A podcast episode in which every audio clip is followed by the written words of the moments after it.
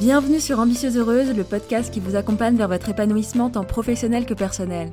Je suis Amina Zamoun, ingénieure de formation et aujourd'hui également coach professionnel.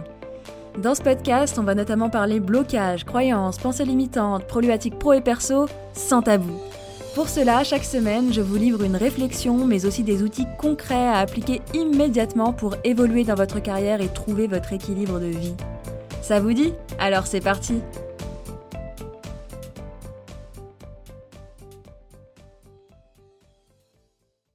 Bonjour à toutes et bienvenue dans ce 14e épisode d'Ambitieuse Heureuse où on va parler mindset et j'ai intitulé cet épisode Changer son mindset en choisissant ses pensées.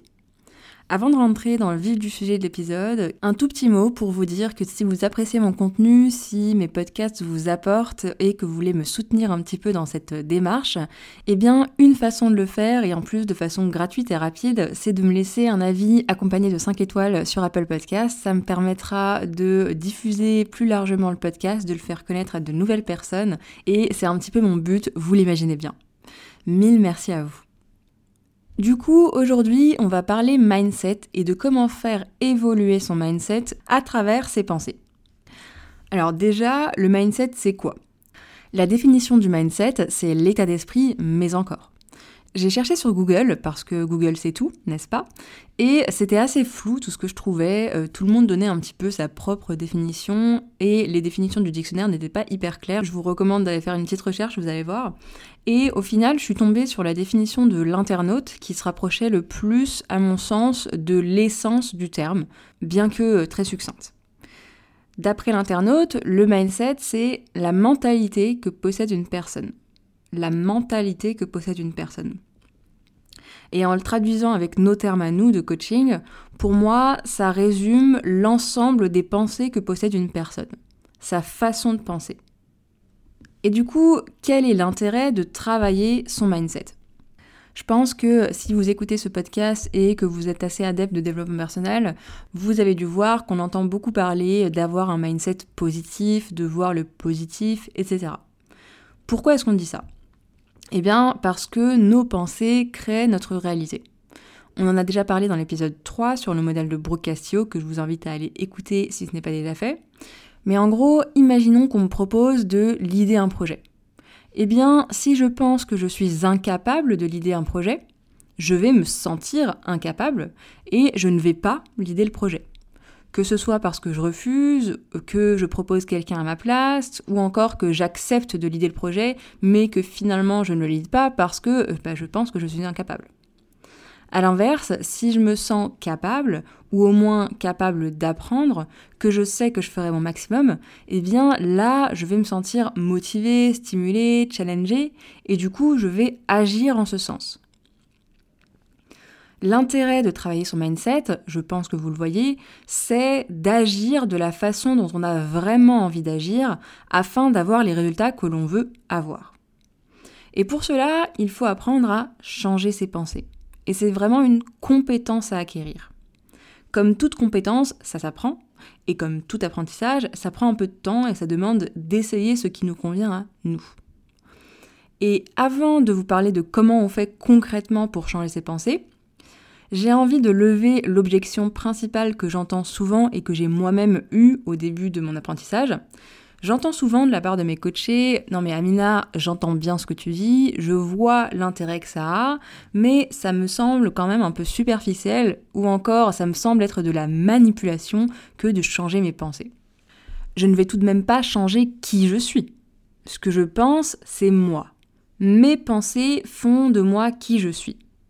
Voilà, c'est un peu l'ensemble des choses que j'entends beaucoup quand euh, je parle de changer ses pensées. Et alors, bien sûr que non, le but n'est pas de changer qui vous êtes. Bien sûr que non. Et la première chose que j'ai envie de vous dire sur le sujet, c'est que vous n'êtes pas vos pensées.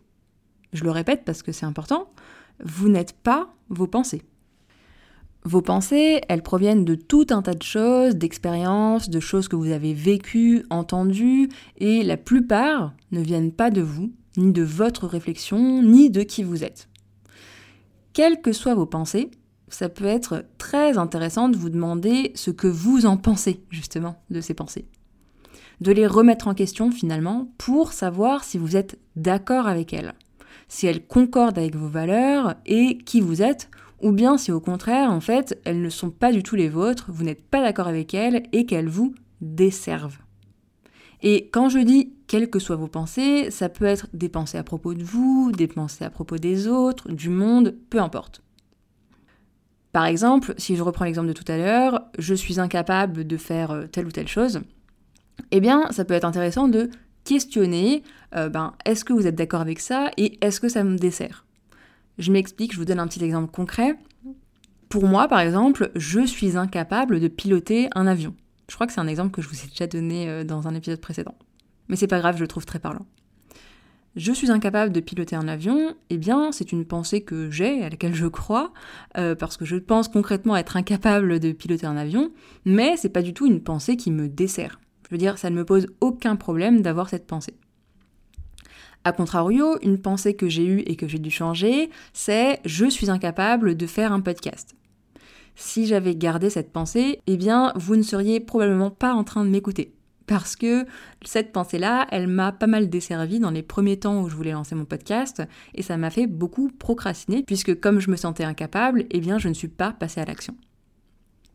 D'autres types de pensées euh, que vous pouvez remettre en question, juste pour vous donner un petit panel d'exemples. Une bonne épouse et une bonne maman, ça doit faire telle et telle chose. Un bon mari, ça doit faire ça. On vit dans un monde pourri, etc. Là, je vous ai pris un petit peu euh, des pensées clichés mais en fait, c'est vrai pour tout.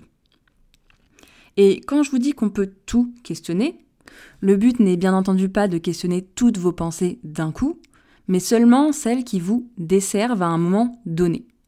Et pour savoir lesquelles questionner, eh bien, ça passe par le travail dont je vous parle dans les épisodes précédents, le travail d'être au courant de ses pensées et de comment on se sent, de où on en est, de ce qui est important pour nous, ce qui va, ce qui ne va pas, ce qui pose problème.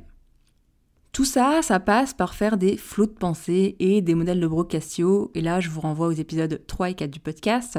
Ça passe également par s'écouter et vivre ses émotions, et là encore je vous renvoie à l'épisode 10 du podcast.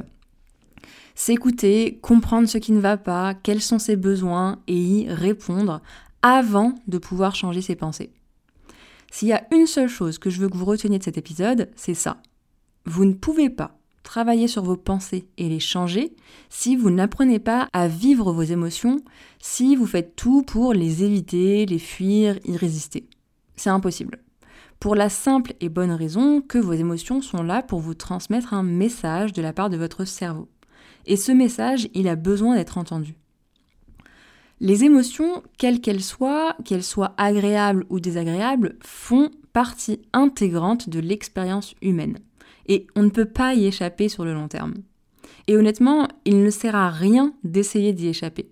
Je sais que c'est pas évident à entendre, j'ai moi-même essayé d'y échapper hein, par euh, différents moyens, j'ai essayé également de changer mes pensées avant de vivre mes émotions, j'ai essayé toutes les méthodes dont je vais vous parler juste après sans passer par la case vivre mes émotions parce que ben, je me disais, comme beaucoup d'autres personnes, eh bien à quoi bon vivre mes émotions désagréables si je peux passer directement à la case changer mes pensées pour avoir des émotions plus agréables, n'est-ce pas? Mais ça marche pas comme ça. Et honnêtement, une émotion, quelle qu'elle soit, ne fait pas mal. C'est juste désagréable. Je veux dire, se couper le doigt par exemple avec une feuille, ça fait mal. Légèrement mal, mais ça fait mal. Une émotion, même la plus désagréable qui soit, ça ne fait pas mal. J'insiste dessus et je vous invite à écouter ou réécouter l'épisode 10 à ce sujet parce que c'est hyper important et c'est vraiment la clé de tout.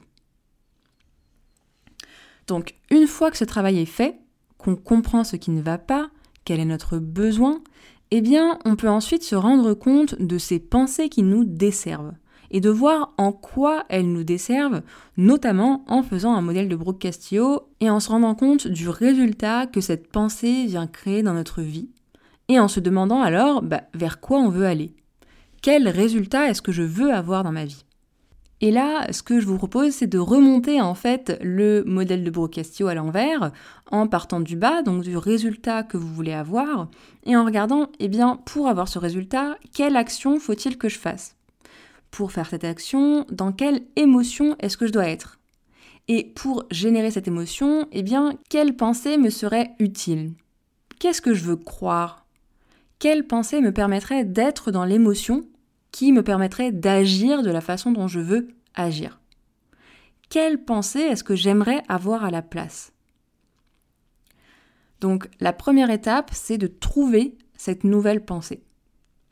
Et ce que j'ai envie de vous rappeler ici, c'est qu'on ne peut pas passer d'un type de pensée extrême à l'autre. Par exemple, je suis moche à je suis la plus belle. Je suis trop nulle à je suis la meilleure. Non, ça ne marche pas comme ça. Parce que vous n'y croyez pas, tout simplement. Donc le but, c'est de trouver une nouvelle pensée qui est plus utile et à laquelle vous croyez déjà.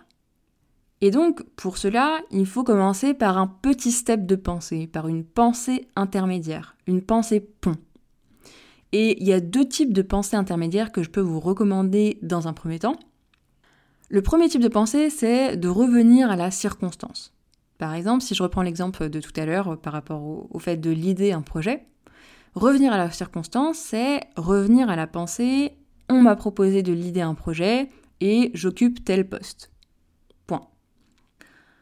Ça, c'est une circonstance, c'est la circonstance, et avoir ces pensées-là, croire ces pensées-là, eh bien, c'est généralement beaucoup plus facile parce que ce sont des faits, donc on les croit. Et en termes d'émotions et de résultats générés, c'est beaucoup plus utile que des pensées qui desservent comme je suis incapable. Le deuxième type de pensée intermédiaire, c'est de commencer par j'apprends à. Je veux apprendre à. Donc si je reprends le même exemple, j'apprends à l'idée un projet je suis en train d'apprendre à l'idée un projet. Et là encore, c'est plus utile que la pensée de départ de je suis incapable et facile à croire si on a envie d'apprendre à l'idée un projet. Et ensuite, au-delà de ces deux types de pensées intermédiaires, eh bien, n'hésitez pas à aller chercher d'autres types de pensées intermédiaires qui vous serviront, d'autres pensées qui vous seront utiles et que vous pouvez déjà croire aujourd'hui. Là, euh, comme ça, en, y réfléchissant, ce qui me vient par rapport à ces exemples, c'est bah, je suis un être humain et comme tous les êtres humains, je fais des erreurs, je vais monter en compétences, ça va être hyper intéressant, etc. La deuxième étape, une fois qu'on a trouvé cette pensée plus utile et à laquelle on croit, c'est de l'ancrer, cette nouvelle pensée que vous avez choisie, pour qu'elle devienne une pensée automatique et qu'elle écrase l'ancienne pensée que vous ne voulez plus avoir. Parce qu'il faut bien avoir en tête que les pensées automatiques, si elles sont automatiques, c'est que vous les avez eues en tête énormément de fois. Donc, pour que les pensées plus utiles que vous avez choisies et auxquelles vous croyez deviennent automatiques, eh bien, il faut les pratiquer. Et pour cela, déjà, première petite astuce que je vous propose d'utiliser, ce sont vos cinq sens. Utilisez les sens que vous préférez. On a tous et toutes un sens dominant et un secondaire, donc normalement vous avez deux sens que vous utilisez le plus souvent. Et si vous êtes visuel, comme 80% de la population, eh bien ça peut vous aider bah, de les écrire dans un petit carnet par exemple, et également de les voir un peu partout. Donc là, bah, n'hésitez pas à vous mettre des petits post-it un peu partout chez vous, là où vous les voyez le plus. N'hésitez pas également à pratiquer la visualisation, donc vous visualisez avec cette nouvelle pensée en train d'agir en ce sens. N'hésitez pas à utiliser votre imagination, votre imagination est votre seule limite. Si vous êtes auditive, eh bien, vous pouvez les dire à voix haute, ces nouvelles pensées, en plus de les écrire. Vous pouvez également vous enregistrer et les écouter. Et là encore, votre imagination est votre seule limite. Ici, je me concentre sur les deux sens euh, principaux, mais je vous ferai un autre épisode sur comment est-ce qu'on peut utiliser ces cinq sens. Autre chose pour vous aider à avoir un mindset plus positif, c'est de prendre le temps d'écrire trois pensées positives par jour. Pourquoi? Eh bien parce que de base, notre cerveau a un biais négatif. Il fait plus attention au négatif pour nous protéger du danger, tout simplement. Et tant mieux, hein, puisque ça nous protège clairement du danger. Du coup, le fait de venir y ajouter du positif, comme avec des affirmations ou des pensées positives, eh bien, je trouve que finalement, ça nous permet d'avoir une vision beaucoup plus réaliste des choses. On vient rééquilibrer un petit peu tout ça. Et le but, ça n'est pas du tout d'être tout le temps dans le positif. Hein. Je vous parlais au début de l'épisode de l'importance de vivre toutes ces émotions, notamment les émotions désagréables, mais de juste rééquilibrer les choses pour ne plus être dans la négativité constante, dans du pessimisme, mais être tout simplement plus réaliste. Et ça permet d'être dans un état d'esprit plus propice à l'atteinte de ses objectifs, à être en mode solution. Finalement, le changement de mindset, le changement d'état d'esprit et donc de pensée, revient à faire en sorte d'être confronté à ces nouvelles pensées de nombreuses fois. C'est comme ça qu'elles vont devenir automatiques. Alors pratiquez-les, faites preuve d'imagination pour trouver votre méthode à vous. Petit bonus néanmoins, une façon très efficace de les pratiquer, c'est de vous entourer de personnes qui sont dans la même démarche que vous voire qui sont déjà arrivés à l'étape d'après. Si vous êtes ambitieuse et que vous n'êtes entouré que de personnes qui ne le sont pas, volontairement ou involontairement, eh bien ça va être plus difficile d'incarner pleinement l'ambitieuse qui est en vous que si vous êtes entouré de personnes ambitieuses. Ça permet à la fois d'être entouré de personnes qui nous comprennent, mais également de tout leur système de pensée qui nous permettent d'être confrontés à des pensées créatrices et qui vont nous servir. C'est un vrai moteur et ça permet d'ancrer encore plus des pensées utiles. C'est d'ailleurs ce que je fais ici avec ce podcast. Hein. J'essaye de vous faire voir les choses différemment, de vous aider à changer votre système de pensée et c'est également bien sûr ce qu'on fait en coaching. D'ailleurs, j'ai fait plusieurs tests hein, dans ma pratique de coaching en testant le coaching individuel, le coaching de groupe et un mix des deux. Et j'en suis arrivée au constat qu'à mon sens, le meilleur accompagnement possible, c'est un mix des deux. On a à la fois cette proximité de l'individuel, mais également la puissance du groupe. On se sent moins seul dans ces problématiques et on trouve des solutions. On est vraiment en mode solution et on avance ensemble. On est toutes dans la même démarche et c'est génial, c'est un vrai moteur. Du coup, je suis actuellement en train de préparer un programme d'accompagnement qui mixera coaching individuel et de groupe pour les femmes qui souhaiteraient aller vers leur ambition professionnelle, franchir une étape qu'elles n'arrivent pas à franchir seules, tout en trouvant ou gardant leur équilibre de vie. Les détails vont arriver euh, prochainement, mais si ça vous intéresse et que vous avez envie d'évoluer, d'apprendre à changer de mindset pour devenir pleinement la femme ambitieuse que vous êtes et vous épanouir au passage, hein, parce que c'est le but, et de faire tout ça avec un petit groupe de femmes qui vous ressemblent, de profiter de cet effet de groupe et même de sororité, eh bien n'hésitez pas à prendre un premier appel avec moi pour qu'on en discute, j'ai déjà hâte d'échanger avec vous. Pour info, le lien vers la prise de rendez-vous se trouve dans les notes de cet épisode. Sinon, c'est simple, c'est sur mon site ambitieuseheureuse.com dans la partie rendez-vous. Et vous trouverez également les notes de cet épisode sur mon site avec la démarche pour développer cette compétence de changer son mindset. Et dans le prochain épisode, on va parler de comment faire pour réussir à aimer un job qu'on n'aime pas avant de le quitter. Parce que oui, c'est possible et c'est même souhaitable à mon sens. Merci d'avoir écouté cet épisode jusqu'au bout. Si c'est le cas, j'imagine qu'il vous aura apporté. Vous pourrez retrouver l'article associé à cet épisode sur mon site ambitieuseheureuse.com. Et si vous souhaitez recevoir des outils d'auto-coaching, des partages d'expériences et bien plus encore, sachez que vous pouvez vous abonner à la newsletter des Ambitieuses Heureuses où je vous partage plus de moi et plus pour vous. À bientôt!